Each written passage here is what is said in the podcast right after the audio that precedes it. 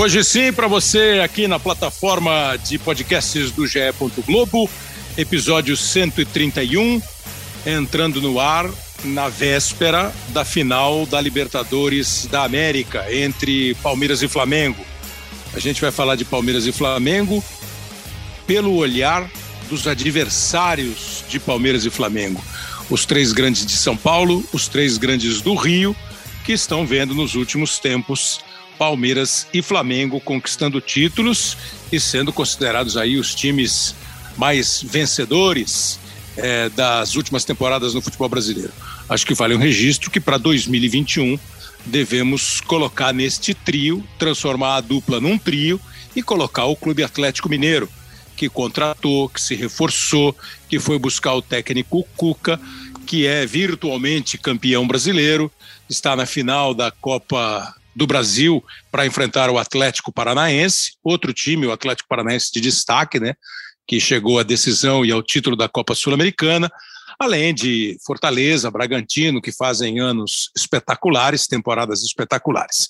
Queria começar agradecendo sempre o pessoal que trafega nas nossas redes, nos nossos canais de Twitter, no hashtag Hoje Sim, o Vinícius Cardoso, o Jerônimo Saleiro, o Paulo Cosmo, o Leonardo Rosa, o psicopodcaster, o Branco Júnior, que sempre dão uma força.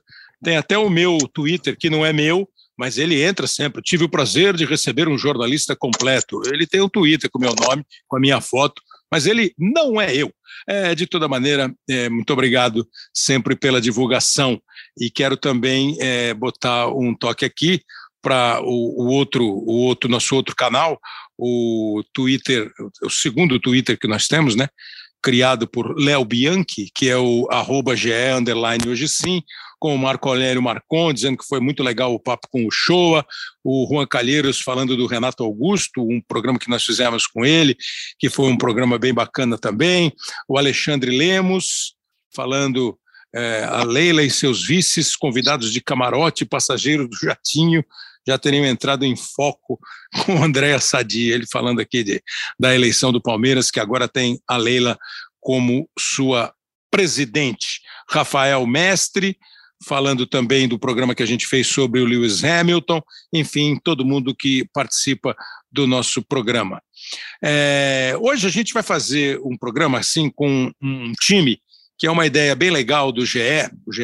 Globo, que abriu espaço para torcedores, é a voz do torcedor. Então, cada clube tem o seu torcedor representado com um espaço para fazer vídeo, para fazer texto, para falar sobre o seu time. É, nós temos vários comentaristas, muita interação, e essa ideia, esse projeto é bem interessante, porque você dá a voz ao cara que é o torcedor, o torcedor de arquibancada, que tem a linguagem do torcedor, que tem o anseio do torcedor, a bronca do torcedor, o elogio do torcedor. E é por aí que a gente vai fazer o programa de hoje. Nós vamos fazer seis clássicos. Na primeira parte, Palmeiras e Corinthians, Palmeiras e São Paulo, Palmeiras e Santos. Depois, Flamengo e Vasco, Flamengo e Fluminense, Flamengo e Botafogo. E lá no final, o Caio Ribeiro vai conversar com a gente aí com uma análise mais ampla e geral de um comentarista e ex-atleta sobre o momento dos dois times. O nosso primeiro convidado é o Careca Bertalha, que é o representante do Corinthians na página do GE. Careca, obrigado aí pela presença, pela participação, pelo tempo dedicado a gente. Eu queria primeiro saber como é que você encarou esse, não sei se você chama de desafio, de oportunidade, de possibilidade de poder, num, num site de grande audiência, falar sobre o Corinthians, só sobre o Corinthians, com outro tipo de abordagem. Né? Imagino que você não fica preocupado com o que fala o comentarista. É o seu coração, a sua bronca, a sua alegria que se expressam. Tudo bem? Fala, Kleber, boa tarde. Estamos gravando na quinta-feira à tarde, né? Boa tarde, obrigado pelo convite. Ah, é um prazer imenso, né? Mas uma responsabilidade também muito grande, né? São mais de 33 milhões de torcedores. Obviamente, nem todos vão concordar com as suas opiniões, é, mas a gente está tentando seguir o que a gente pensa mesmo do, do Corinthians, né? Do atual momento. É, confesso que no começo eu tentava falar mais bonitinho, mas com a, mas com a volta da torcida, é, e, com alguma, e com algumas duras do, da chefia do projeto, que falava que o PVC, o PVC a gente já tem. Aí você entrou então, pro bando de louco de, de, de vez. Aí quando voltou a torcida, eu já me senti mais em casa, assim, e daí tem sido bem legal gravar. Demora um pouco para subir, então paciência aí para quem também é, é, é, tem audiência lá da voz da torcida, porque no estádio normalmente é ruim o sinal, mas sempre, quanto antes sobe no site, o pessoal tem acompanhado bastante, a gente está gostando, é um prazer, como eu disse, representar tanta gente. Tem uma interação legal, careca, com a torcida? Então, na verdade, a gente tem um feedback, eu tenho um feedback maior pelo Twitter, né? É, no seu caso, que não é você que mexe, no meu sou eu mesmo que mexo. Pô, boa e, sorte, parabéns. É, e é não, e vou te falar que lá, lá tem sido de boa quando eu posto para os meus seguidores, né? A página tem quase 30 mil seguidores, a minha página mesmo, né? Mas daí é mais a galera que já me curte, então eu recebo mais elogios do que conectada, mas direto na página do GE, ah, sempre aparece um, esse cara não me representa, é, essas coisas, mas assim, como eu disse, não é simples, é, são muitas opiniões diferentes, né? são 33, 35 milhões, sei lá, e não é todo mundo que vê o mesmo jogo, né? Principalmente claro. porque quem está em casa vê um jogo totalmente diferente de quem está no estádio. E graças a Deus, a maioria das vezes eu consigo estar tá no estádio para comentar e estar tá acompanhando o Corinthians de perto. Bem-vindo, então, ao mundo de quem opina e ouve a opinião sobre a opinião dele. Bem-vindo, esse é o mundo. Vem cá, é... qual é para você o maior rival do Corinthians? Maior rival, Palmeiras. É o Palmeiras. Então, essa, esse é o nosso primeiro clássico, é o grande clássico Palmeiras e Corinthians aqui no episódio. Como é que você vê hoje o momento do Palmeiras? O que você olha no Palmeiras e fala assim, pô, isso me deixa bronqueado, isso me deixa com aquela inveja saudável? Vou falar o que eu penso realmente como voz da torcida, até usando um pouco da rivalidade e da provocação. Me permite? Permito. Como a gente está gravando, eu permito. For... eu acho que se não fosse a rivalidade é... com o Santos lá, o Palmeiras poderia estar numa outra situação. Mas já que aconteceu e o Palmeiras escapou ali de, de mais um rebaixamento, obviamente veio o Paulo Nobre, né, com com aporte ali, dizem dinheiro, outros dizem que ele só deu nome, e o Palmeiras, em cima disso, conseguiu uma reestruturação é, e vem colhendo os frutos em campo, né? Obviamente. É, já fez investimentos até maiores, né? Quando tinha um time, na minha opinião, até melhor do que o que ganhou no ano passado a Libertadores. Mas um campeonato de mata-mata permite isso. E o Palmeiras eu vejo ele forte no, no numa competição de mata-mata, né? Um time uhum. copeiro. O Palmeiras acaba conseguindo bons resultados, né? Parece que é recordista de, de jogos sem perder ou de vitórias fora de casa, não tem essa, esse número exato. Mas é preocupante, obviamente é preocupante, do mesmo jeito que o palmeirense está na ansiedade positiva. Eu tô, entre aspas, desesperado Espero que o Flamengo faça parte dele no sábado, é, para evitar mais constrangimentos, né? Mais um número, um, um título de Libertadores. E a gente sabe que o Brasil, o vice-campeão, significa muito pouco, e daí a gente vai poder falar de boca cheia que o Palmeiras foi quatro vezes vice no ano.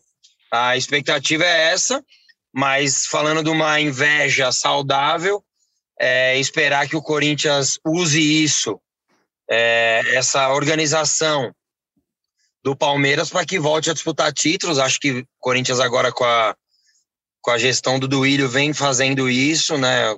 Investindo no futebol mesmo, para voltar a ser protagonista e deixar de ser coadjuvante, porque o Corinthians é muito grande para participar dos campeonatos, no máximo para chegar na Libertadores. Acho que o Corinthians tem que usar o exemplo do rival para poder o quanto antes estar tá ali disputando palmo a palmo esses títulos. Você toca num ponto que é mais ou menos é, opinião geral, né? A, a, a, o dinheiro investido, se bem investido, faz o time ser bom. O time sendo bom e bem tocado tecnicamente faz o time chegar a decisões, disputar campeonatos e eventualmente ganhar os campeonatos. É, o Palmeiras tem um aporte, teve esse momento do Paulo Nobre, depois um aporte financeiro da Leila, que hoje é presidente do clube, com a empresa dela, que é absolutamente legítimo.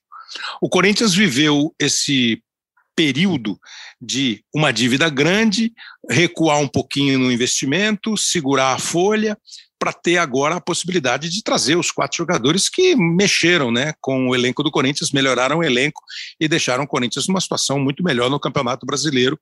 O Renato Augusto, o William, o Juliano e o Roger Guedes. Qual é a relação que você faz de grana, administração e o desempenho no campo? É, é, elas andam hoje mais juntos do que já andaram? O Corinthians, nos últimos anos, Corinthians é, tinha folhas altas e times fracos ou médios, é, como o torcedor preferir. Então, o Corinthians basicamente trocou 15, 20 jogadores por quatro com quase o mesmo valor de folha. Acho que é o caminho, é, porque daí você, em vez de usar esses jogadores é, como opção, você sobe muita gente da base. Hoje o Corinthians tem quase 70% do elenco formado na base. Obviamente que eu estou colocando nessa conta Fagner e Jô, que hoje já são jogadores de seleção brasileira, de Copa do Mundo, mas formados no Corinthians quando realmente era terrão, né? que hoje lá tem uma grama sintética. Então, o Corinthians, acho que perdeu tempo é, nesses últimos anos por má gestão, que obviamente, como você disse, o dinheiro sozinho não faz tudo isso, né? O Palmeiras ah. com o dinheiro é, alavancou o sócio torcedor, o estádio está sempre lotado. O Corinthians não teve esse, essa mesma condição, né? Porque o Palmeiras já tinha o Palestra Itália, então o Corinthians pagava estádio tal. Dizem que agora sai o acordo para o Corinthians voltar a ter o dinheiro de renda, e daí acho que o Corinthians volta a ser forte, porque time forte traz resultados em campo, traz torcida, traz sócio torcedor, traz melhores classificações. É, quando os reforços não tinham chego ainda, o Corinthians era o 14. Exato. Deve pagar 2 milhões e 800, eu escutei. Hoje uhum. o quarto colocado, que é onde o Corinthians está, paga cinco vezes mais. Então, acho que a expectativa é boa para o ano que vem, em cima dessa ideia de investir em jogo. Porque, Kleber, muito se fala assim: ah, mas o jogador ganha 800, ganha um milhão. Claro que é caro para o que o nosso país vive, né? Obviamente. Uhum. Mas o futebol, entre aspas, é meio que um mundo à parte. E no mundo à parte do futebol, eu não vejo problema em você ter quatro, cinco jogadores que ganhem um milhão, oitocentos, mas que ganhe os três pontos para você. Melhor do que você ter 10, é, 15 jogadores de 300, 200 mil que vão dar esse mesmo valor e vão agregar pouco para ganhar jogos. É isso mesmo. Você, você falou de grana, assim, por exemplo, ó, o campeão leva 33, o vice 31, aí cai para quase 30, 28, 26. O Corinthians hoje em quarto lugar, 28 milhões, até chegar ao décimo colocado com 18 milhões. Você vê, do primeiro para o décimo dá uma diferença de 15 milhões. É uma bela grana para você uh, bolar o seu orçamento. E para encerrar, é, quanto mais time melhor, mais bem administrado, mais legal o futebol. Então, para encerrar, careca, é, hoje não há dúvida do, da força, do poder de Atlético, Flamengo e Palmeiras. Você imagina para o ano que vem um equilíbrio maior de forças ou você ainda acha que vai ser um ano para os rivais precisarem batalhar muito para alcançar esse, esse, esse nível aí de competição? Então, Kleber, eu acho que esses três vão continuar ali acima, né? É, mas acho que o Corinthians pode se aproximar ali e daí o, o ano acaba mostrando muitas coisas, né? Às vezes esses times podem ir longe é, em competições como Libertadores, Copa do Brasil, é, e isso o nosso calendário não, dificilmente se organiza, né? É, e o Corinthians pode levar uma vantagem, o Corinthians pode ter uma arrancada como foi em 2017, ali no primeiro turno, que era considerada a quarta força no futebol paulista. Hoje imagino que o Corinthians deve ser ali a quarta força, mas no futebol nacional, né? O que garante ao Corinthians algumas oportunidades para jogar de igual para igual, mesmo contra esses times. Não aconteceu nas últimas rodadas, é né? uma coisa que incomodou bastante a mim e a torcida no geral. É, mas acho que o Corinthians no ano que vem, imagina-se mais uns dois ou três reforços pontuais, né? Dizem Paulinho já fechado. Acho que o Corinthians pode voltar a competir contra esses times e ter um time competitivo para voltar a brigar por títulos, que é o que a torcida espera. Careca Bertalha, a voz da torcida do Corinthians no GE. Globo. Obrigado pela colher de chá aqui para gente. Valeu demais. Ô, Kleber, obrigado novamente pelo convite. Estou sempre ouvindo. E é um prazer ter participado aí, ter falado para tanta gente e representando mais tantas pessoas que sofrem pelo Coringão. Um abraço, obrigado novamente. Obrigado. Agora mudando de clássico. O Caio Domingues é a voz do torcedor do São Paulo nesse projeto do GE. E o Caio vai falar agora desse clássico Palmeiras e São Paulo. Ô Caio, obrigado pela presença. A minha primeira pergunta é o seguinte: se você tivesse que definir em rápidas palavras ou emitir um conceito em rápidas palavras, quando eu te pergunto hoje, o que você tem a dizer sobre o São Paulo? Putz, Kleber, primeiro, um prazer enorme falar aqui com você, uma referência, já vi muitos títulos do São Paulo na sua voz, que estão cada vez mais raros, né? Não por você, mas pelo São Paulo. É, putz, definir o São Paulo em poucas palavras hoje é muito, muito, muito complicado, né? O São Paulo é um clube que sempre foi de vanguarda, é um clube que sempre foi referência dentro e fora das quatro linhas, e que há pelo menos uns 10 anos é, sentou na própria soberba e hoje colhe os frutos dessa estagnação, tanto política, né? O São Paulo é o único clube da Série A que ainda tem esse modelo de eleição indireta, quanto estrutural, né? A gente viu as dificuldades que o São Paulo teve no começo do campeonato por causa do departamento médico, a gente vê o quanto o São Paulo tem é, dificuldades hoje em dia em fazer contratações. Lembrando que quando a gente foi tri, campeão é, brasileiro, a gente trouxe jogadores do Goiás, da Ponte Preta, que todos funcionaram super bem. Hoje a gente não consegue mais trazer esse tipo de jogador. A gente, nosso scout hoje não vem fazendo um grande trabalho. E infelizmente hoje o São Paulo é um gigante que ainda está parado no tempo e vendo os rivais cada vez mais distantes. E se eu te fizesse a mesma pergunta para você dar uma visão São Paulina sobre o Palmeiras? Vai ver. É, eu, eu tenho uma visão muito bem é, desenhada sobre o Palmeiras, porque eu acho que o que o São Paulo vive hoje é, que o, é o que o Palmeiras vivia até 2014, 2013, mais ou menos, e, coincidência ou não, começou a mudar logo depois naquela fatídica entrevista do Aidar, né, dizendo que o Palmeiras estava se apequenando, que a gente trouxe o Kardec, né, pulou o muro tal. E a partir dali o São Paulo começou a se atrapalhar e o Palmeiras começou a, a se desenvolver. Diferente do Flamengo, né, que também é um dos temas aqui, o Palmeiras teve um, um, Messias, alguém que ajudou muito o clube, que vivia uma situação semelhante com que o São Paulo vive, mas eles simplesmente não pegaram o dinheiro e gastaram em reforços. Eles pegaram o dinheiro, investiram em estrutura. Hoje a estrutura do Palmeiras é invejável, é só pular o muro ali que a gente consegue enxergar. Hoje eles têm um estádio que traz um retorno muito significativo em termos de sócio-torcedor. Então, eles simplesmente não pegaram um dinheiro como um investidor qualquer e compraram jogadores. Eles investiram numa estrutura que eles vão colher esse, esse, esse plantio por um bom período ainda. Eu imagino o Palmeiras forte pelos próximos, pelo menos, quatro, cinco anos.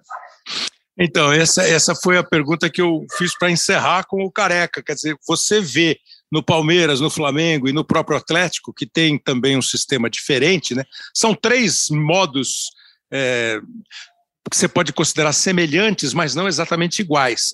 Você acha que vai ser difícil para os outros times alcançarem, acompanharem o ritmo, feito os cavalinhos do Fantástico lá para acompanhar o ritmo de Atlético, Palmeiras e Flamengo?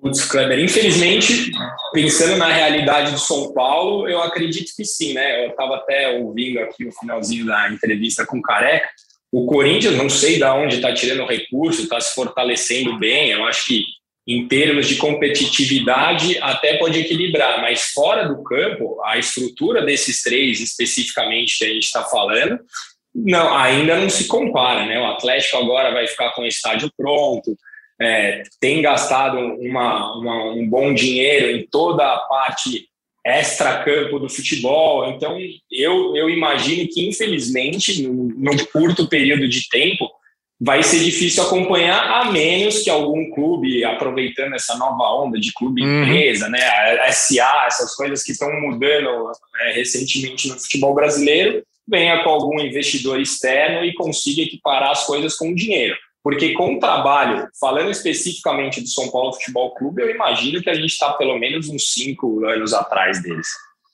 Pois é, você faz uma análise assim, é, entre a bronca na hora do jogo, né? O dolorido quando o campeonato termina não é do jeito que você quer, e a análise geral da situação, você está fazendo uma análise assim muito é, coerente, muito baseada em fatos, e o coração, você está deixando o coração palpitar um pouco menos, né? Mas na hora de torcer, por exemplo, Flamengo e Palmeiras chegam na final. Você queria que não tivesse final ou você torce contra o Palmeiras? Kleber, eu sou capaz de fazer uma tatuagem do Flamengo. Tô brincando, jamais faria uma tatuagem do Flamengo. Mas eu sou Flamengo não, desde criancinha. Faz, faz uma tatuagem, mas não no seu corpo, né? Bota, bota tatuagem. É, eu, eu canto a música que tu és time de tradição. Sou Flamengo, se, se pudesse eu ia para o Uruguai. Entendi. É, porque aí bate, bate. Aí tem o vizinho, né? Aí o vizinho fala mais alto, né? Sem dúvida, sem dúvida. O meu telefone tem tocado bastante nesses últimos 10 anos. Aí eu aproveitei o título paulista para descontar em todo mundo. Então, assim, tudo que eu não quero é esses caras campeões. Mas assim, então, para a gente encerrar, você faz uma análise é, agora pensando no São Paulo. Você, o, o, o, Rogério, depois do empate contra o Atlético Paranaense, foi muito direto, objetivo, sincero na entrevista, dizendo: olha, é, vamos nos preparar. Os próximos anos do São Paulo não devem ser anos simples, fáceis, tranquilos. A tua visão é a mesma?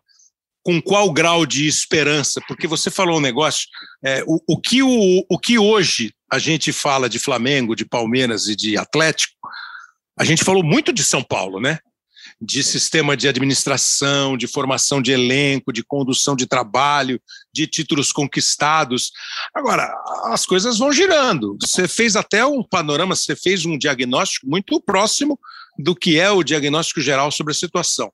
Mas como é que você divide assim essa preocupação com a esperança, baseado nesse papo do Rogério? Vamos nos preparar para alguns anos ainda de tensão. Pouco tempo atrás eu era conhecido como torcedor otimista, né? Hoje eu estou um pouco mais realista. Eu acho que o São Paulo ainda tem um diferencial e que precisa abrir o olho, porque muita gente já está investindo nessa área, que é Cotia. E eu acho uhum. que o Tia, hoje em dia, hoje em dia não, há uns 5, 6 anos é nosso patrocinador master. Não só formando jogadores que hoje são titulares e que, bem ou mal, nos deram um título paulista, mas em termos financeiros. Né? São Paulo sempre foi um clube muito, bem, muito bom vendedor. A gente sabendo dosar uma venda das nossas promessas e fazendo contratações que caibam dentro do nosso orçamento, não mais Daniel Alves, é, jogadores que tenham salário muito acima do que a gente pode pagar e que não nos deram o retorno em campo, o São Paulo tem condições de médio prazo se reorganizar para voltar a competir com eles. No cenário atual, hoje eu vejo com muita dificuldade. Então, eu me apego em Cutia. Eu acho que ali está a nossa esperança, ali está a nossa salvação, tanto para revelar jogadores quanto para nos desafogar dessa situação financeira terrível que a gente está. Então, ainda me bate uma ponta de otimismo. Quem sabe a gente não faz uma boa venda aí no final do ano. O próprio Flamengo, se a gente pegar, começou a montar esse time quando vendeu o Paquetá e o Vinícius Júnior. Já era um clube muito bem administrado, mas vendeu quase 200 milhões de reais em jogadores e conseguiu trazer a Rascaeta, Gabigol, trouxe todo mundo e montou essa máquina que eles têm hoje. Por que não replicar esse modelo? A gente só precisa reaprender a investir, que o São Paulo parece que desaprendeu nos últimos anos. E a sua voz de torcedor do São Paulo é, fala firme e forte com o Rogério para o ano que vem. Até o momento, sim, Kleber. Eu acho que assim, eu, eu não teria tirado o Crespo, tá? Uma vez que ele saiu e veio o Rogério, acho que ninguém melhor do que ele para conhecer as estruturas do clube, para saber o momento que a gente vive. Acho que sim, tem que ficar o Rogério. Caio Domingues, muito obrigado. Valeu pela boa análise, pela boa conversa aqui com a gente no clássico Palmeiras e São Paulo. Já tivemos Corinthians e Palmeiras pensando, quer dizer que amanhã você vai, é, Flamengo joga amanhã, eu vou para lá, é isso? É isso. Só, só um detalhe antes de me despedir, Kleber, com tudo isso, com todas essas lamentações, a gente ganha deles sempre. é, tem esse detalhe, tem esse não. detalhe, né, que a gente não pode deixar de lado. Tinha que ter a voz do torcedor falando. Claro, né? Sempre ganha deles. A exceção foi a Libertadores, mas vamos lá. Obrigado, Obrigado pelo, Obrigado você, um prazer enorme, meu. Sou seu fã. Muito obrigado, valeu. E ah, o, o, projeto, o projeto do GE também, claro, tem a voz da torcida do Santos e ela é da Isabel Nascimento, que está aqui com a gente também agora para entrar no clássico Palmeiras e Santos. A Isabel é novinha, mas claro que ela sabe de toda a história de Palmeiras e Santos, né? O final dos anos 50 e toda a década de 60, quando o campeonato paulista era o mais forte dos campeonatos disputados pelos nossos times, e Palmeiras e Santos fizeram os grandes confrontos, o Santos do Pelé, o Palmeiras do Ademir da Guia. Depois nós vivemos um, um período em que o Palmeiras predominou ali na década de 70, década de 80, e viemos nesses anos 2000 com grandes confrontos né, entre Palmeiras e Santos final do Campeonato Paulista, final da Copa do Brasil, final da Libertadores, rivalidade, personagens. Como é que você olha para um Santos e Palmeiras hoje, Isabel Nascimento? Como eu muito obrigado também pela sua participação aqui com a gente. Imagina, o prazer é inteiramente meu poder falar com você. É uma honra ouvir sua voz e chamando ainda o meu nome. Até fiquei um pouco sem nem lembrar meu time. Mas obrigada, obrigada a vocês pelo convite. Para mim é muito importante estar aqui, ainda mais falando do Santos. Olha, eu acho que assim, é, eu sou novinha, mas assim, eu tenho não tão novinha comparado também às outras vozes da torcida. Eu tenho 26 anos e eu acho que assim, o meu pai tem 64 e é muito diferente a rivalidade que ele tem com o Corinthians, né? E que eu nasci e tenho hoje contra o Palmeiras, né? Hoje Entendi. o jogo que eu fico mais nervosa de assistir de clássico, que eu detesto a postura do meu time, que eu tenho vontade de chacoalhar todo mundo antes de entrar em campo, é o contra o Palmeiras. Então eu acho que se tornou uma rivalidade absurda, que ela começa internamente, né? Ela começa com uma disparidade incrível e gigantesca de administração, de infraestrutura, de orçamento, e é óbvio que reflete em campo, né? Hoje eu acho que não, não lembro da, do Santos e o Palmeiras estarem numa distância tão grande em questão de infraestrutura como tem hoje. Essa, essas palavras assim firmes, é, convictas que você fala aqui, é, faz eu pensar, me faz pensar assim: é, você está elogiando o Palmeiras? Olha, eu acho que o Palmeiras, nesse momento, é claro que a gente não sabe o que vai acontecer, se vai eventualmente ser uma Parmalat, se vai ser um Paulo Nobre, se vai ser uma Leila que efetivamente vai conseguir ficar com uma administração por muito tempo dentro do Palmeiras. A gente sabe que hoje a dependência do Palmeiras contra, com a Crefisa é gigantesca, mas não tem como comparar. Assim, o Santos ele veio de é, de, desde Odílio, com o Modesto, com o Pérez, e foi com a administração ladeira abaixo, que hoje a gente tem uma baita de uma boa administração, só que não consegue refletir esportivamente, decorrência de péssimas gestões que o Santos teve. Então, eu acho que hoje o Palmeiras, sim, é um time muito mais bem estruturado e apresenta um futebol, é, não, tem, não tem comparação o, o, elenco do Palmeiras, né? O Palmeiras hoje tem um elenco, o Santos, às vezes, nem 11 consegue colocar em campo direito.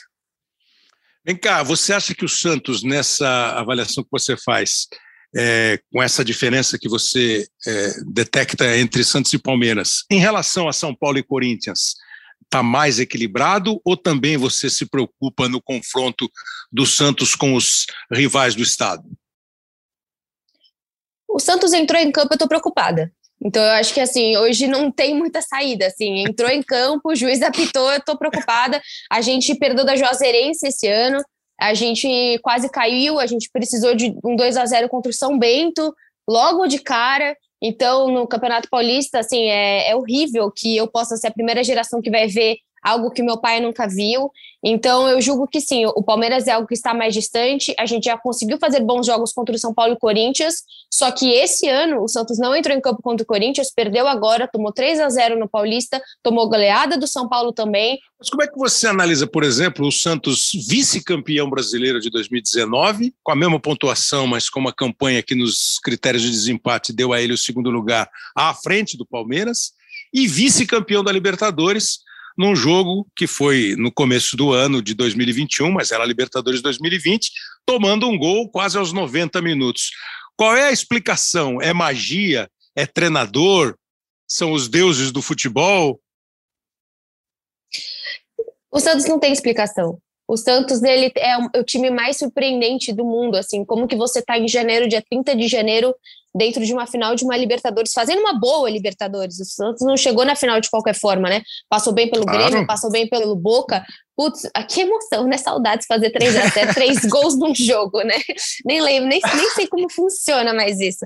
Mas eu acho que é, é, essa é a loucura do Santos, né? No campeonato, no ano que a gente perdeu a Copa do Brasil, a gente estava com os dois na mão podia concorrer, eh, grande chance de ganhar o Brasileiro e a Copa do Brasil, não olhou para nenhum dos lados, ficou sem os dois. Então o Santos é esse time que você, do nada, você tem 11 jogadores e a gente ouviu por muito tempo, nossa, é, o Cuca, como que é? é viu, tinha pelo, né, pelo em ovo, achou isso. Cara, você vê o, o time do Santos na Libertadores, olha onde está todo mundo, né? Um, metade do time vendido para bons times, né? Veríssimo, Veríssimo que é um dos, um dos destaques é, no Benfica, o próprio Luan Pérez também na França. Então, assim, era um baita time, se formou um baita time e se individuou um baita time também. Então, é um Santos que não tem explicação, que simplesmente a gente pode estar concorrendo ao Campeonato Paulista do ano que vem e também pode estar caindo no Campeonato Paulista do ano que vem. A gente, é, os, todos os cenários são sempre possíveis para Santos Futebol Clube. Isabel, se você pudesse escolher alguma coisa que o Palmeiras tem para levar para o Santos, o que, é que você escolheria? Dinheiro, né? Eu acho. e, e, um cara para gastar bem o dinheiro, né? Mas a gente tem hoje. O Rueda sabe gastar o dinheiro. O Rueda ele tem uma, um bom. É, o conselho. Hoje a gente tem um comitê de gestão que consegue aconselhar. A gente tem o Fábio Maradei na, na, na, assessoria de imprensa, a gente tem, a gente tinha o Jorge Andrade foi embora, mas o foi embora, mas hoje a chegada do Edu Dracena, você tem peças lá dentro, mesmo o Schalke, você tem hoje um Santos que administrativamente é muito forte. A gente acabou de acertar essa semana também a dívida do Wolfsburg, que tinha ainda com o Bruno Henrique, né? Um jogador uhum. que, poxa, é, a gente vê o ataque do Flamengo e chora, né?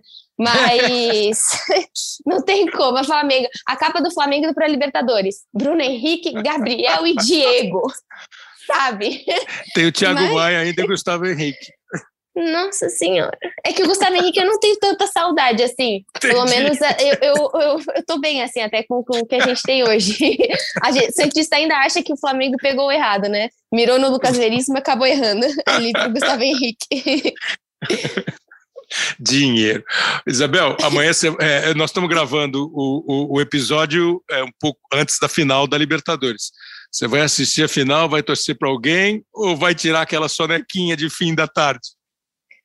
Nossa, não, não, tem que assistir, não tem como, vou, vou assistir, por mais que esteja muito nervosa, né, com o Santos Internacional que vai acontecer no final de semana, Vou assistir e vou torcer pro Flamengo, é óbvio. Não tem como, assim. Eu acho que um Santista hoje que torce para o Palmeiras não é Santista. Ele não tem como você. A dor, né? Você, ai, você comentou dos 90 e poucos.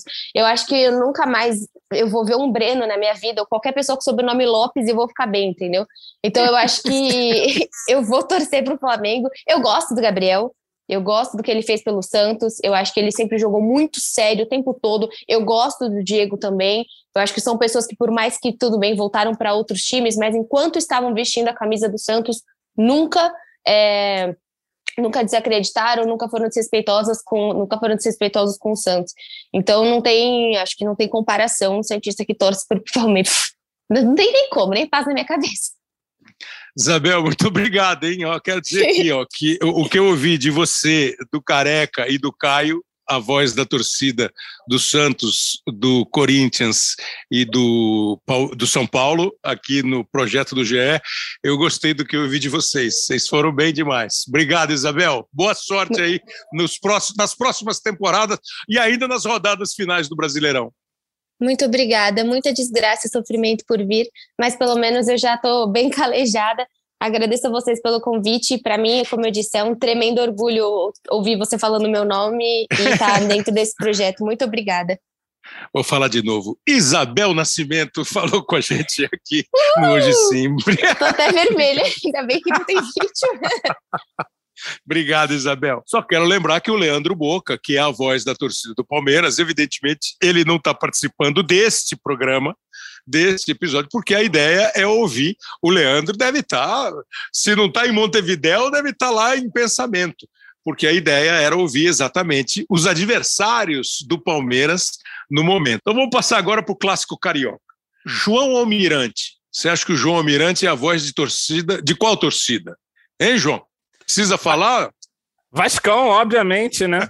Estamos aí na dificuldade, mas estamos aí sempre. Obrigado pela participação.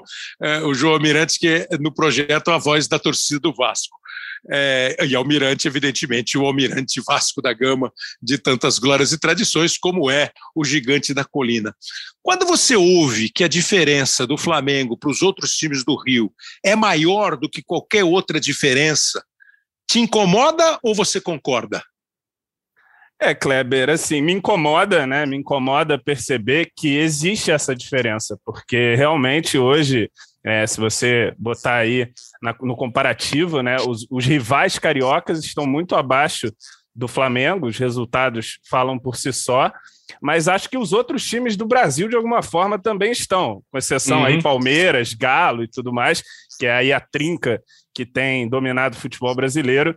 Mas, enfim, acho que no caso do Vasco é ainda mais triste, Kleber, porque, enfim, a gente está de patinho feio total nesse momento aí no futebol brasileiro entre os clubes, é, os grandes, né, considerados aí, é, e a gente nessa Série B e numa Série B terrível. Tem o Cruzeiro ali a nos fazer companhia também mas o Vasco está num momento de, de, baixíssima perspectiva, infelizmente, e a gente tem que aturar aí, ver o nosso maior rival na crista da onda.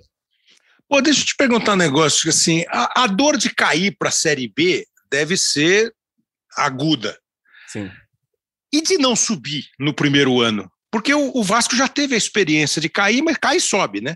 Sim. E de não subir no primeiro ano, cara? É, é mais. É, reabre cicatriz, aumenta a dor. Qual é a dor pior, se é que tem uma dor pior? Olha, Kleber, eu vou te dizer que é ainda pior, cara, porque na Série A, óbvio, né? É muito triste quando a gente cai, mas ainda tem aquele vamos dizer assim, aquela ponderação que você jogou contra os principais clubes do futebol brasileiro, é, muitas vezes clubes mais organizados, mais estruturados do que o Vasco, né, que hoje é, tem mais capacidade de investimento. Agora, na Série B, e ainda mais nessa Série B do Vasco, em que o Vasco era o clube com a maior folha salarial da competição, e você. Hum. Não é que o Vasco não subiu, né, Kleber? A gente fracassou retumbantemente. O Vasco não passou perto de subir. A gente perdeu as chances de subir, faltando ainda cinco rodadas para concluir o campeonato. Repetindo, tendo a maior folha do campeonato. Então, assim, foi um trabalho muito fraco feito esse ano no futebol do Vasco e enfim, é uma frustração, uma nova frustração, né? O Vasco que já tem aí várias frustrações de queda, agora a gente inaugurou mais um, uma frustração no nosso currículo e posso te garantir que, que dói até mais. A, a, política do Vasco, vira e mexe, ela ganha manchetes porque ela não é simples, né? De nenhum clube é, mas a do Vasco vira e. Ah, pô, tem é, liminar contra a eleição, liminar contra a liminar, que teve uma liminar contra a eleição, é, e parece que nunca fica em paz. O Jorge Salgado é considerado um administrador competente, um óbvio vascaíno histórico. Aí veio o Fernando Diniz, a impressão, a, informação é que o pássaro não continua. O que, que você olha para 2022, João? Ah, Kleber, nesse momento o Vasco está acéfalo em seu futebol, né? Essa temporada é, que passou, que está terminando agora, felizmente, né? Não, não ninguém está aguentando mais assistir esse time do Vasco jogar esse que foi montado para essa temporada, mas se acreditou muito no trabalho de Alexandre Pássaro, né? Ele, ele virou um super poderoso ali do futebol do Vasco. É, enfim, o planejamento se acreditou até o final, não, porque a gente contratou certo, porque fez tudo certo, e no final deu esse desastre aí. Nesse momento, a gente, é, como eu disse, está acéfalo, né? O Salgado está ali tanto quanto isolado, eu diria, porque, enfim, saiu o Pássaro, que era o cara do departamento de futebol, saiu o Diniz, a gente está lá com uma comissão, é, aquela permanente, né, do clube, e sem diretor de futebol. Se especula aí agora Ricardo Gomes, o, o Alexandre, o o Anderson Barros do Palmeiras aí pode pintar no Vasco, talvez esteja esperando concluir aí a Libertadores, são uma das especulações, mas o Vasco precisa, eu acho que no, na próxima temporada, é, além de ter mais gente nesse departamento de futebol, que deixou o Pássaro muito sozinho, né? É, precisa mudar o perfil de contratação. Acho que o Vasco precisa, nessa Série B, ter um time muito mais físico, investir em jogador com vontade de aparecer e não em jogadores que estavam ali na Série A é, já um descansados ou ali em baixa, porque a receita é, feita esse ano deu um fracasso enorme e a gente precisa mudar isso. Torcida ajuda, João? Ou às vezes também tumultua? Cara, a, a, torcida do Vasco, ela, ela historicamente carrega o clube, né? Desde os seus primórdios, desde a construção de São Januário, você vê que tem campanhas aí é, de associação, o Vasco vai lá, é. bate recorde, do, dos pilares de clube grande, de clube gigantesco que o Vasco tem, o que permanece ainda de pé é a torcida e vai ser importante em qualquer processo de reconstrução do Vasco. Passa pela torcida necessariamente e a gente pode, eu posso dizer pela torcida que a gente, a nossa parte a gente vai fazer, né? Quando eu converso com caras que não são do Rio e vão para o Rio, os caras costumam dizer assim que o Rio é metade Flamengo e metade contra o Flamengo essa metade vai ver Flamengo e Palmeiras e vai vestir verde, não? E é que para um Vascaíno nem é justa essa pergunta, que Vasco e Palmeiras têm uma ligação já de bom tempo, né? Sim, sim, tem uma amizade entre as torcidas, né? É, é um jogo é, que é tranquilo, vamos dizer assim, é raro isso no futebol brasileiro, né, Kleber? Você poder circular tranquilo no estádio, as torcidas ali é, se confraternizarem, já existe essa ligação, mas eu acho que se fosse o Corinthians, Kleber, se fosse o São Paulo, se fosse qualquer outro time, a gente estava vestindo também ali, porque, enfim, se, se a gente não tem alegrias com o nosso Vasco, infelizmente, a gente pelo menos pode torcer para uma pequena desgraça do nosso rival. Continua aí muito forte, mas puder perder aí para ajudar um pouquinho o final de ano da rapaziada, a gente não reclama não. João Almirante, muito obrigado pela presença, pelas palavras bacanas, legais, bem conscientes. Valeu demais por participar deste clássico Flamengo e Vasco, pensando na final Flamengo e Palmeiras e Libertadores. Obrigado, João. Valeu, Kleber, uma honra falar contigo, participar aqui é, desse bate-papo. E só reforçando, estamos aqui na corrente para trás, hein, galera? Corrente para trás aí, que o nosso Verdão vai brocar, vai copar, vai copar. Valeu, Kleber. Valeu. Muito bom o raciocínio. Ó, lembrar do mesmo jeito que eu lembrei que o Leandro Boca não participa por razões óbvias, porque ele é o representante do Palmeiras, o Arthur Mullenberg, que é a voz da torcida do Flamengo aqui no, no GE. Pela mesma maneira, ele está só ouvindo e torcendo, agora ele está preocupado com o final. Gabriel Amaral é a voz da torcida do Fluminense. Gabriel, obrigado pela presença. Eu quero saber, é, apesar dos resultados positivos, se você acha que hoje em dia, no Fla-Flu, é um ai Jesus é, falei, Kleber, prazer estar participando aqui, obrigado pelo, pelo convite. Segue sendo, né? Segue sendo o, o Ai Jesus para eles, né?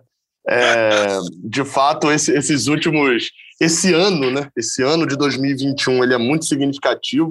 Foi o ano que o Fluminense mais ganhou o Fla-Flu na história, né? São quatro vitórias, empatou com outros anos, mas da era moderna aí, né? Da década de 70 para cá, foi o ano que a gente mais fez o flamenguista sofrer, né? E, enfim, pelo menos segue que siga assim durante um bom tempo aqui no Rio. E como é que é o outro lado? Se no Fla-Flu você não sofre, como é que é quando você vê o Fla contra os outros e chegando e sendo bicampeão brasileiro e fazendo duas finais de Libertadores? Qual é o sentimento? É, a ótica do tricolor, Kleber, eu, eu, até brinco isso com alguns torcedores, e alguns de fora, inclusive do Rio, brincam isso comigo, que fala que hoje no Brasil, provavelmente o torcedor mais azarado que tem é o do Fluminense, porque vinha de uma fase muito ruim, né? 2017 contra o rebaixamento, 18 contra o rebaixamento, 19 contra o rebaixamento, ou seja, era, era habitava a parte de baixo da tabela, não chegou a ser rebaixado, né? Mas e aí, no momento em que dá uma crescida, começa a voltar a jogar Libertadores, começa a ter um time mais estruturado, tem o Flamengo dentro de casa. Assim, é um time que poderia tranquilamente, se tivesse em outro estado, beliscar nem que seja um campeonato carioca, né? A, a, alguma questão assim. Nesse momento, vê o, o rival nos. Assim, não vou dizer que é o melhor momento da história né, do Flamengo, mas pelo menos aí, desde que eu nasci, é o melhor momento da história do Flamengo. O melhor momento que eu vejo o Flamengo. Entendi. Quer dizer, você é aquele torcedor do Fluminense que comprou um apartamento maravilhoso e o teu amigo flamenguista comprou a cobertura, é isso? É, eu não sei se eu vou dizer um apartamento maravilhoso, que eu, eu, ainda acho que o Fluminense. Eu vivi há pouco tempo atrás, talvez, esse, esse apartamento maravilhoso. Tá bom, 2010, um, um, bom apartamento, vai. Isso. Um bom apartamento eu morava muito mal, comprei um bom apartamento, estou feliz e olhei do lado. Assim, enfim, é, é, mais ou menos esse o sentimento do tricolor, né? E, e, o pior é que quando há o confronto, né, entre esses dois vizinhos, eu normalmente levo a melhor, mas no Entendi. cenário geral eu, eu, abri mão de torcer contra o Flamengo, assim. Eu estava ouvindo o João Mirante aí, eu já, já abri mão. Ah, abriu mão? Você, você prefere nem ver a final, é isso?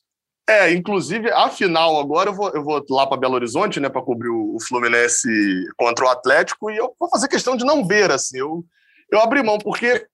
Tá louco para pegar um trânsito de duas horas. Quer, quer sair de onde está e demorar duas horas para chegar em outro lugar. De preferência entre cinco e sete. exatamente, o objetivo é exatamente esse. Que é realmente, para o torcedor do Fluminense, é, tá complicada essa, essa fase toda do Flamengo, né? Agora, você acha que esse cenário, é, eu, eu, perguntei para o João essa diferença, ele acha que é uma diferença muito grande mesmo, e esse tem sido o conceito, né, a diferença do Flamengo para o Botafogo, para o Fluminense e para o Vasco. É, na tua visão, isso demora ainda? É, o jeito que foi estruturado o Flamengo, que os outros estão, Hoje, no dia que a gente está gravando, nós fizemos o Seleção Sport TV e foi muito elogiada a administração do Mário Bittencourt, o presidente do Fluminense. Como é que você está vendo, assim, em comparação aos seus rivais? O Botafogo está voltando, o Vasco não conseguiu, ainda aí ainda tem um, um refresco. Eu acho, Kleber, assim, sendo bem, bem sincero mesmo, é, é, que o Fluminense, o Fluminense como, como clube, né, com a gestão que, que lá está hoje do Mário, enfim, é, é como presidente, está entendendo um pouco o, o, o, tamanho e a força do Fluminense. O Fluminense passou cerca de, vamos botar aí, 15 temporadas, né, de 99 de, até 2014, com, entre muitas aspas, né, um, um doping ali, praticamente. Existia o dinheiro da Unimed, era um dinheiro que contribuía muito para ter bons times. O Fluminense teve times muito bons, mas era um dinheiro que tinha que ter retorno midiático e era um dinheiro investido só no futebol. Então não interessava investir, por exemplo, uhum. em estrutura. É, ou seja, o legado que deixa, deixa um legado de títulos, de taças, isso é inegável de que é importantíssimo, mas não deixa um legado prático para gerações seguintes, que é o que a gente está vendo agora. E aparentemente, tem... né? E desculpa te interromper, mas não, aparentemente, não. né? Se não tiver esse outro lado, não adianta, né? Passa a ser uma coisa assim, um carrosselzão mesmo, uma roda gigante, né? Exatamente. É, e é essa diferença que é o que mais me dá medo, assim mesmo, como torcedor, em relação ao Flamengo. Eu vou até colocar quatro times. Assim, hum. eu, eu vislumbro quatro times daqui a dois, três anos muito fortes ainda. Palmeiras, com dinheiro de uma patrocinadora. O Atlético Mineiro, com dinheiro de patrocinador, ou seja, investimentos uhum. externos. A gente não sabe no que vai dar, se vai ser o Unimed no Fluminense, né? Sai, Isso. Acaba tudo. O Bragantino com o seu patrocinador, barra dono também, que enfim, é um projeto diferente, mas que também tem um crescimento muito grande. E o problema é o Flamengo. Porque se os patrocinadores né, desses três times saem agora, desses clubes de Atlético, Palmeiras e, e, e do Bragantino, esses times voltam a, a, a, entre aspas, ali a mediocridade, ao mediano, a, a, não tem mais a força. E o Flamengo não. O Flamengo Entendi. tem ali os seus dezenas de milhões de patrocinadores que conseguiu se estruturar numa outra época, com a verba de televisão ali meio desproporcional, muito alta, com um, um, uma gestão que conseguiu aliar ali, ganhar um título ainda, mas conseguiu segurar um investimento em outras coisas, enfim, conseguiu arrochar financeiramente. E agora o Flamengo se viabiliza sozinho. É uma arrecadação muito grande sem depender de uma fonte só. E esse é o meu medo. Assim, eu, eu não sei como, não, ve, não vislumbro uma forma do, do, do Flamengo ter um desastre financeiro. Pode ter um desastre numa temporada, de repente ser eliminado, como foi da Libertadores numas oitavas de final, alguma coisa assim. Mas eu não vislumbro a longo prazo o Flamengo voltando a ser o Flamengo que eu vi, de Souza Caveirão, de Obina, é, é, do Flamengo brigando para não, não ser rebaixado. Olha, eu vou dizer para você, eu estou positivamente surpreso com a avaliação que vocês, representantes da voz do torcedor, estão fazendo do atual momento. Os paulistas do Palmeiras, os cariocas é, do Flamengo, e acho que, assim, talvez seja uma luz é, e um, um novo, uma nova inspiração de ideia até para os próprios clubes. É, me parece claro, porque a gente discute muito, né, Gabriel? Essas, não, o resultado, o trabalho, o trabalho é bom, mas o resultado não é. Não, ganhou, não importa. Acho que passa a ser uma discussão rasa, né? É mais, é mais do que isso, é mais profundo do que isso. O resultado de um ano, beleza.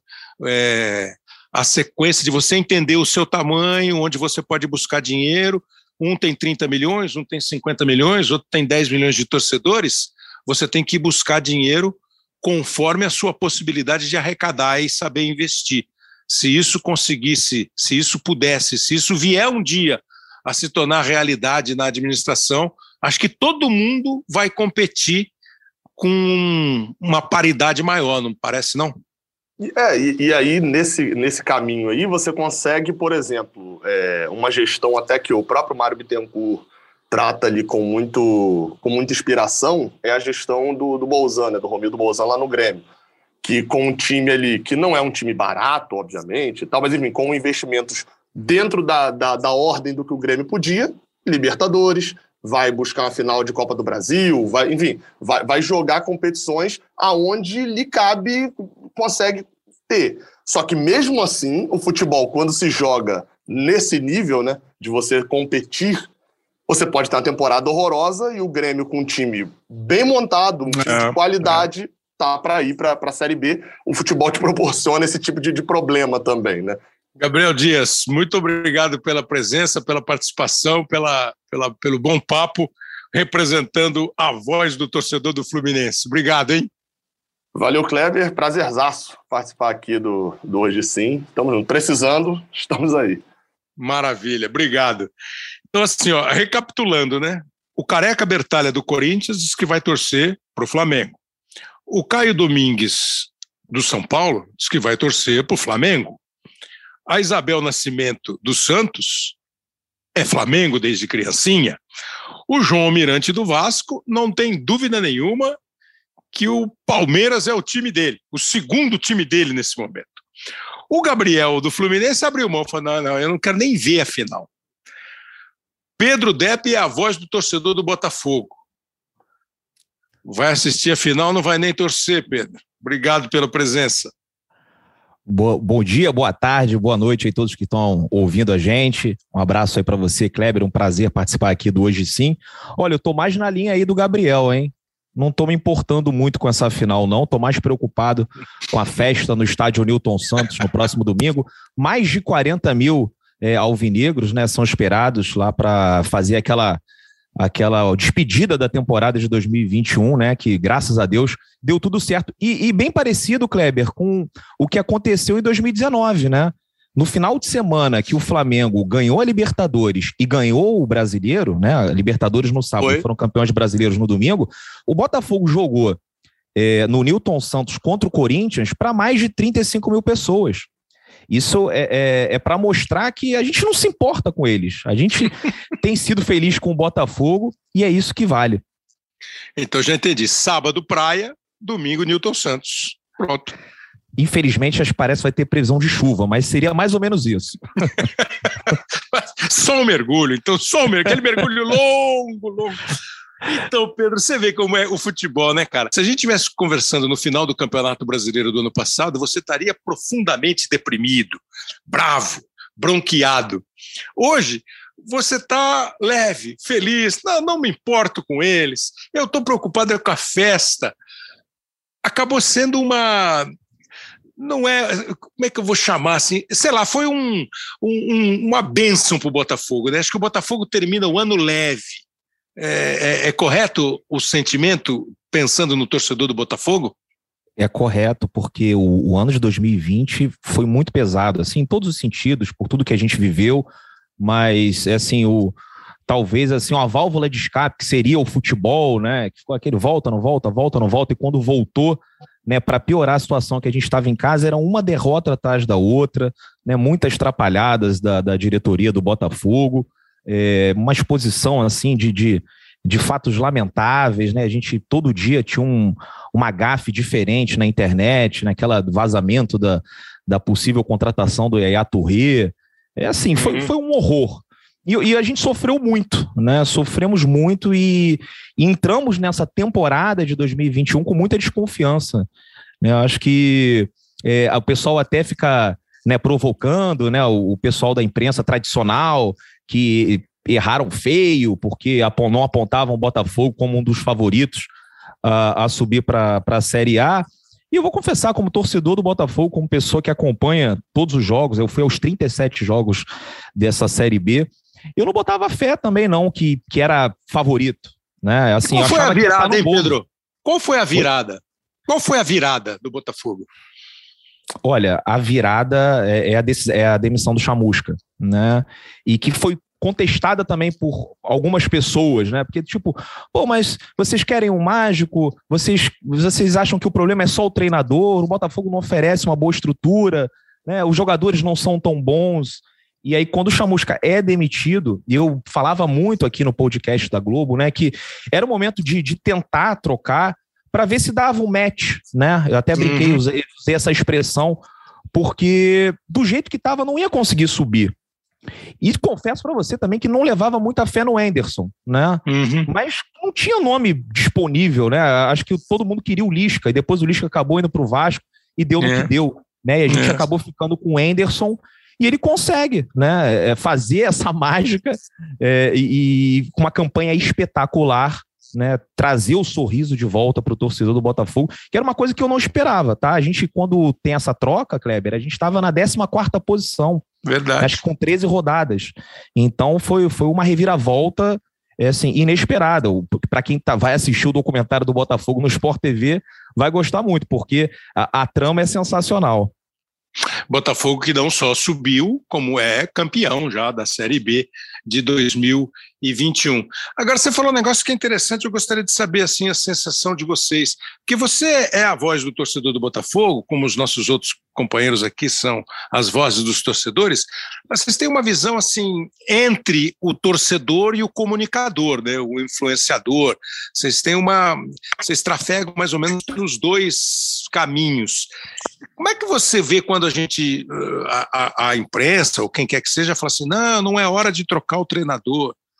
Não, não, não, não pode isso que você falou, né? Não pode querer mágica. Qual é o instante que você fala assim, não, vocês estão errados, o nosso coração está dizendo outra coisa, nosso olho está vendo outra coisa. E me fala em relação aos dois ao, ao, Botafogo, eh, ao teu time e ao rival, por exemplo, ao Flamengo, quando os caras é, trocam de treinador, mandam o Rogério embora, contrata o Renato, aí o Renato começa goleando, depois os caras falam que o Renato não serve para nada. Como é que você olha e pensa as situações assim do teu time e do grande rival? Então, é, é assim, eu, eu já imagino que deve ser muito difícil, né? Você é, apresentar um programa, ser comentarista de um programa que faz uma análise de todos os times da Série A. Eu acho assim, é humanamente impossível alguém é, entender né, saber de todos os bastidores de todos os clubes. São 20 clubes. Então, assim, talvez é, nós que acompanhamos exclusivamente 24 horas né, os nossos times, a gente sabe de algum bastidor, sabe de alguma coisa que está acontecendo, tem aquele feeling de arquibancada, a gente sabe quando a relação já está esgotada. Né? Eu acho que todo mundo sabe um pouquinho uhum. mais do seu próprio time. E isso aconteceu muito nessa época do, do Chamusca. Então, assim, tem algumas pessoas que a gente é, vê que acompanham, que sabe, que assistem os jogos do Botafogo, e aí, beleza, né? A, a, o, a, o, torcedor entende melhor esse tipo de crítica. Mas às vezes parece, sabe, um, um, comentário avulso, né? Baseado num conceito que pode servir muito bem em algum time, mas não naquele time que ele está comentando naquele determinado momento. Né? Então, é, é, talvez. É, as pessoas estavam com receio que a, de, a demissão do Chamusca né, na, na, nesse início de Série B né, fosse uma repetição do, do mandato amador da diretoria anterior. Porque no Botafogo, na temporada de 2020, a gente demitiu acho que cinco treinadores, é. né, com, chegando ao ponto do Montenegro é, é se colocar à disposição para treinar o time na beira do campo contra o Cuiabá. Né? Então, assim, são detalhes que o torcedor vai lembrando e não esquece. E talvez uma pessoa que tem que acompanhar mil coisas não tenha tempo e não, e não saiba né, o, o, todos os detalhes. E com relação aos outros times, o Kleber, assim, eu, eu não me sinto muito à vontade de falar, porque eu não tenho tempo para acompanhar. Né, assim, eu, eu vivo o Botafogo de futebol regatas 24 horas por dia. Então, assim, é, o que eu posso falar, o que eu sei mesmo, é, é, o Botafogo. E mesmo assim, erro pra caramba, tá? Porque não claro, é fácil. Claro, é. Agora, Pedro, então, para a gente encerrar, você falou que não dá muita bola para eles todo mundo aqui sabe quem são eles. mas sim, não dá muita bola, mas olha ali, abre a internet, abre o jornal, olha na televisão e fala, pô, estão falando deles de novo, os caras estão na final de novo. Pô, tudo bem, vai, a gente ganhou aqui, nós estamos bem, nós estamos felizes. Não, não, 2021 tá bom, mas os caras são na final de novo, pô, os caras são. Como é que você acha que vai ser o futuro? Vai ser muito ainda assim? Não dou bola para eles, mas de vez em quando eu dou uma olhadinha com o rabo de olho ainda vai ser muito difícil para alcançar? Vai ser difícil para alcançar, mas assim, é, é, lógico que eu falei brincando, a gente claro. acompanha um pouquinho, né? A gente vê, né? A gente fica irritado, fica chateado, né? E, e a gente se imagina ali também numa situação melhor, mas é, é, o que eu falo para os torcedores. Tem alguns amigos que, que torcem para o Flamengo. Falo, cara, aproveita aí, né? Futebol é feito de ciclos. Né? Você tem times aí milionários que gastam fortunas e não conseguem ganhar nada. Né? Você tem o um caso aí do Manchester United há quanto tempo aí sem dúvida, é, dúvida. não consegue ser campeão né, do, do e campeonato demite inglês. treinador também. Demite, demite treinador. treinador. e tal. É porque assim, eles acertaram, eles conseguiram fazer as contratações que, que, que deram liga. Né? Então, assim, nada impede que daqui a pouco um saia, o outro já começa a ficar mais velho, se aposente, e aí na hora de trazer novos nomes, eles não combinem, e aí o time começa a gastar muito, né, e não consiga ter esse desempenho, repetir esse desempenho esportivo que eles estão tendo nesses últimos anos. Então, assim, eu acho que eles têm todo o direito aí de aproveitar, né, acho que esse time ainda dura mais um tempo, né, eles estão com muita grana também, mas eu, é, eu me baseio nisso, né? Acho que futebol é feito de ciclos. Hoje eles estão muito bem, daqui a pouco pode ser um outro time. A gente lembra, até pouco tempo atrás era o São Paulo soberano, seis é. títulos brasileiros, três é, Libertadores, três Mundiais. E hoje como é que está o São Paulo? Gastando muita grana. São Paulo gasta muito dinheiro, Corinthians gasta muito dinheiro. Né, o que também já teve um momento dele, né, o, o enfim, vários times, o Santos, né, conseguiu fortunas com venda de jogadores, contratou mal pra caramba. Então, assim, eles estão vivendo um momento muito feliz, acredito eu mas eu também estou vivendo, porque assim, para mim o Botafogo basta, né? E eu acho que esse é o sentimento da torcida do Botafogo. Tanto é que vocês aí vão ter que é, mostrar no domingo é, uma festa né, do Flamengo ou do Palmeiras, mas vão mostrar também uma festa da torcida do Botafogo, vão mostrar a festa da torcida do Cruzeiro, que já esgotou lá os ingressos lá no Mineirão, mais de 40 mil pessoas. Então, acho que esse é o sentimento. Assim, eu não me importo muito com eles, mas lógico, vou torcer para eles perderem o jogo, como torceria para o Fluminense, como torceria para o Vasco da Gama perder também. Muito bom. Essa, essa, o Botafogo me basta, é muito bom. Pedro Depp, obrigado demais. É, que vocês, é, hoje nós ouvimos você, os representantes né, do Botafogo, do Fluminense, do Vasco, do Corinthians, do São Paulo e do Santos.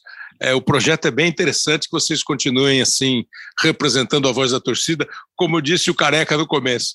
Vai ter torcedor do teu próprio time que concorda, que discorda, mas é um bom espaço, é uma visão interessante nesses nossos tempos. Obrigado demais, Pedro. Valeu, obrigado, um grande prazer estar aqui. Qualquer coisa é só chamar. Um grande abraço. Um grande abraço. Bom, e para encerrar agora, a voz de todas as torcidas, o comentarista de todas as torcidas, como o pessoal da Rádio Globo chamava o João Saldanha, o comentarista que o Brasil consagrou. Quem é mesmo? Eu não sei. Quem, quem é o comentarista que vocês estão chamando? Pô, eu não sei. Ah, Caio Ribeiro! É acho, acho, que exagerei, né, Caio? eu estava até emocionado aqui. Eu ia falar: caramba, que palavras, que apresentação. Fala aí, Caio. Obrigado de novo aí por estar aqui com a gente. Então, Caio, a gente ouviu nesse projeto do, do GE. Globo, que dá voz aos torcedores, os torcedores dos rivais de Palmeiras e Flamengo. Por razões óbvias, não ouvimos os torcedores que representam a torcida do Palmeiras e a torcida do Flamengo para falar de Libertadores. O sentimento geral, Caio, é assim: a bronca, aqui, isso aqui eu não gosto, mas assim, ó, ninguém contesta a superioridade que eles têm hoje no momento. Você acha isso positivo, mesmo vindo do coração do torcedor? É um recado que pode ser dado para os clubes que estão hoje é, confrontando com eles dois e com o Atlético, é um recado assim, ó, gente, precisa arrumar a casa aí, deixa a casinha bem em ordem, senão a gente vai só sofrer. Ou a, frase do Pedro do Botafogo é ótima. Para mim, o Botafogo basta. Mas tem competição, né? Tem campeonato, né? Não, mas eu acompanhei o, o finalzinho da entrevista do Pedro e, e ele, eu concordo 100%. Ele falou coisas muito legais. E, e, em relação ao que você me perguntou agora, eu acho que é um alerta. Eu acho que as, todos os outros times têm que olhar o modelo de gestão, como é que Palmeiras e Flamengo chegaram a esse momento. E aí eu sempre falo isso: não adianta só você ter dinheiro. Você tem que saber como utilizá-lo, você tem que saber como gastá-lo, como administrá-lo. E no futebol, principalmente aqui no Brasil, né, Kleber? A gente tem muita matéria-prima, a gente tem jogador hum. nas categorias de base surgindo toda hora. Isso facilita um pouquinho, acelera o processo para você voltar a ter grandes dias, para você voltar a brigar por títulos. Na Europa, essa diferença, esse distanciamento dos grandes clubes para os pequenos, eu acho que é ainda maior. Aqui no Brasil, eu acho que a gente ainda tem, mesmo sem tanto tanta grana, capacidade de fazer grandes campeonatos.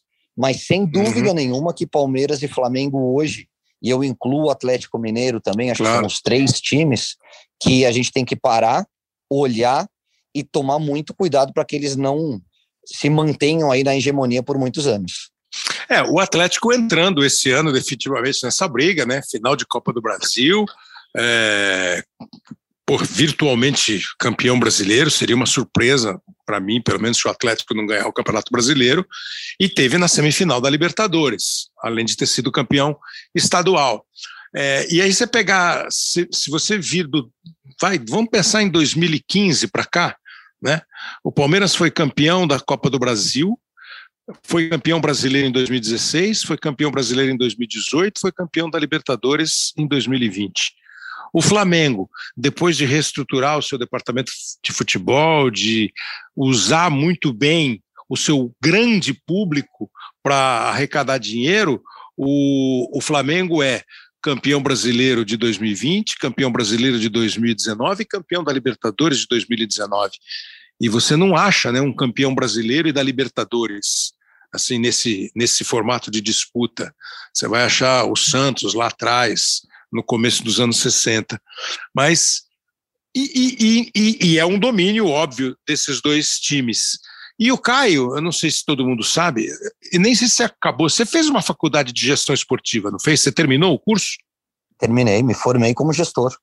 Gestor esportivo. Então, você falou, são muitos os aspectos, né? É uma contratação que você faz e dá certo, é um cara que você tem certeza que vai jogar muito e não joga, o outro se machuca, enfim, é muita coisa. A grana que entra, o jeito como se administra. Se você tivesse que elencar assim alguns fatores entre Palmeiras e Flamengo, o que deu certo, o que foi feito, qual é o caminho que eles seguiram e que hoje eles estão navegando aí nessas águas azuis e calmas. Kleber, é, eu acho que são dois modelos de gestão um pouco diferentes, tá? É, o Palmeiras eu acho que se aproxima um pouquinho do que está acontecendo com o Atlético Mineiro.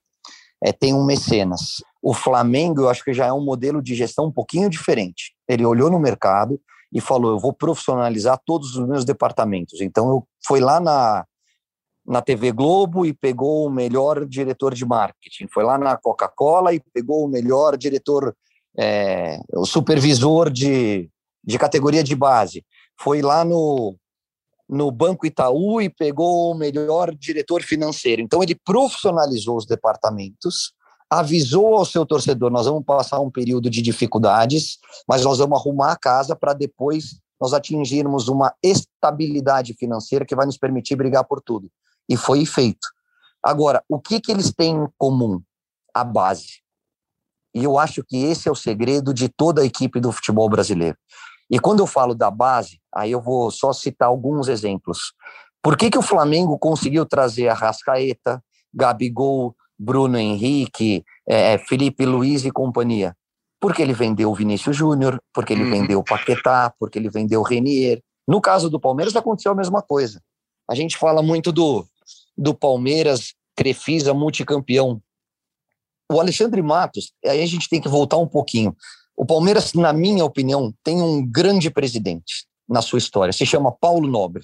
Hum. O Paulo Nobre foi o cara que pegou o Palmeiras, quase caiu com o Palmeiras no primeiro ano, é. corrigiu a rota, virou e falou: opa, opa, peraí, esse modelo não está dando certo. Tirou dinheiro do próprio bolso, equacionou as dívidas que o Palmeiras tinha e falou assim: vamos por esse novo caminho. E qual é esse novo caminho? Vamos investir um pouquinho mais na base? Aí o Palmeiras trouxe o melhor olheiro que tinha, que se não me engano era o cara do Vitória, para cuidar da base, reformou todo o departamento médico, olhou para o mercado e falou onde estão os jogadores mais rápidos do meio para frente, falou no Nordeste. Ele foi, então vai lá para o Norte e Nordeste e pode contratar, que eu vou investir com os meninos de 15 e 16 anos. E aí surgiram grandes jogadores, como Patrick de Paula, Gabriel Menino, o Veron, é, o Gabriel Jesus, que foi uma grande venda do Palmeiras.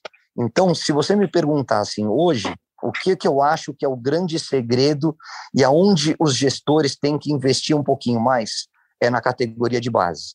A partir daí entra a qualificação dos profissionais.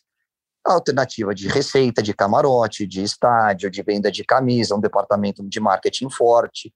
E o resultado do campo acaba sendo uma consequência de tudo claro. isso. É, é, ele, é uma consequência disso tudo e ele ajuda a isso tudo ser mantido, né? Evidente, o resultado de campo ainda ajuda você a manter. Agora, quando você eh, faz uma.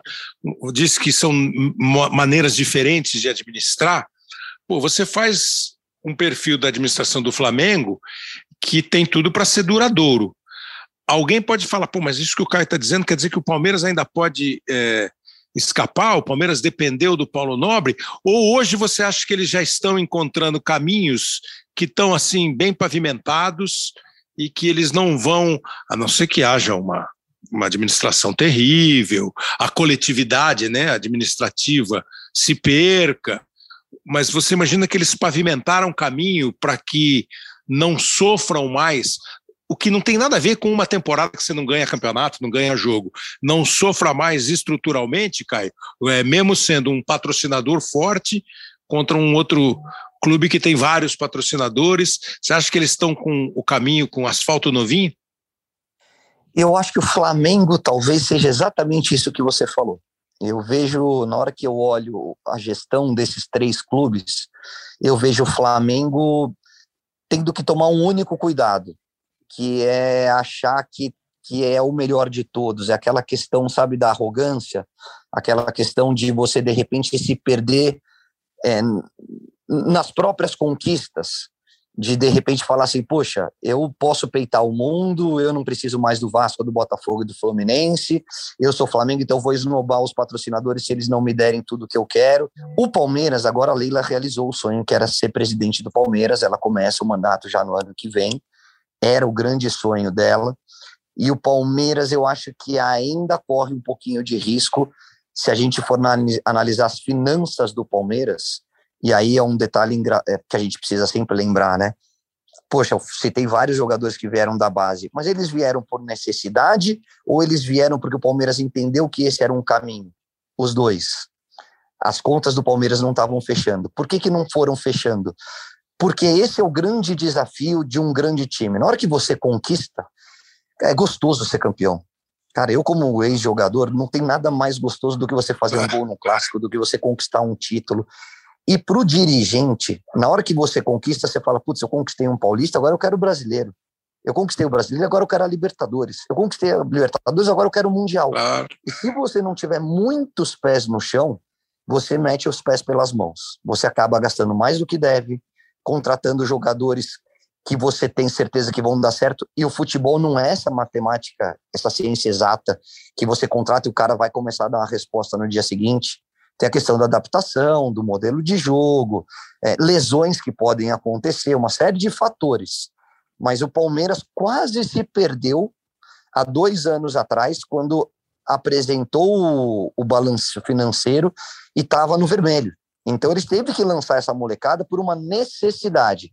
O Galo, é, e o conselho que eu daria para o Rodrigo Caetano, que hoje é o homem forte do futebol, mas principalmente para o presidente e para essa comissão que está sendo formada é, através desses patrocinadores para gerirem o clube durante um longo período, é olhar para esses dois clubes, porque eles estão com a faca e o queijo na mão, eles têm um estádio novo à disposição, um título de campeonato brasileiro, eles têm um timaço, uma base estruturada, porque o time do Atlético, se você for ver, sub-18, sub-20, ele está sempre chegando, né? E tem muita gente, vende sempre bons jogadores.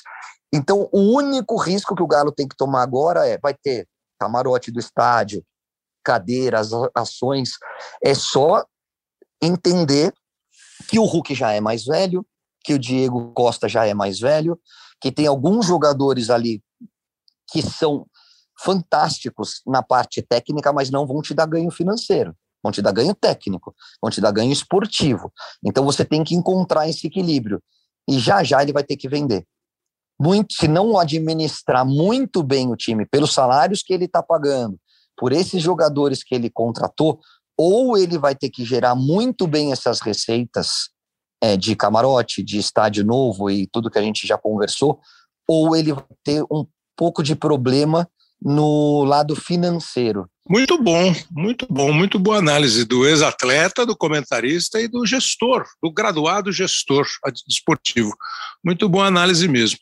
Fato é que, independentemente do resultado final do Campeonato Brasileiro, de como foi, como será ou como foi a final da Libertadores da América, eu acho que é importante dizer que Flamengo, Atlético, Palmeiras devem ser parabenizados pelos que ele, pelo que eles estão fazendo e devem ter sempre esse alerta que o Caio fez no, no comentário, na análise, de que a roda gira e você precisa estar sempre atento para não pecar pela administração equivocada, pela soberba, pela falta de visão presente e também olhar para o futuro. Muito bom, Caio Ribeiro. Quase eu estou achando que como o jeito que eu te apresentei estava quase certo. Foi bem, foi bem tenho, demais. A gente tem um amigo, né, Cleber, como o Pepe, que é, que é empresário, né, e hoje Sim. é dono de time lá no Rio de Janeiro. Ele fala para mim, Caio, o clube não é banco. Cara, às vezes você tem que fazer algumas extrapolias, é. tem que gastar Mas um não muitas, mais. né? Eu falo, mas calma, porque não é, é você que paga a conta. Na hora que é. vier no seu bolso, aí você vai entender. É. Mas é um pouco é. disso. O futebol é um te pouco. permite alguns excessos, é. mas você tem que ter é. responsabilidade o tempo todo. Porque o, o, Pepe, que já até participou aqui com a gente outro dia, falando sobre esse negócio de como é que administra a carreira e tal. Que é isso, banco quebra. O clube é. não quebra, mas fica perto de. E, então o cuidado tem que estar sempre, né? O, o alerta tem que estar sempre ligado. Vejamos como será o amanhã. Mas o fato é que foi interessante ouvir as vozes das, dos torcedores, ouvir o Caio nessa, nessa, nesse episódio 131. Obrigado, Caião. É, tá tudo bem com você, né? Tá bonitão, né? Tá ótimo, graças a Deus. Acabei a rádio também, então agora não tem mais desculpa, Lindo. hein? Semana que vem Lindo. você vai ter que me, me aguentar de novo do teu lado. É, eu chamo você de Zagalo e vou ter que te engolir, pronto. muito bem, muito bom. Obrigado, moçada. O Léo Bianchi e o Pedro Soares são os produtores do Hoje Sim. que está na plataforma do GE de podcasts e em todos os outros agregadores de áudio que você tem, que você gosta, além do aplicativo do Globoplay.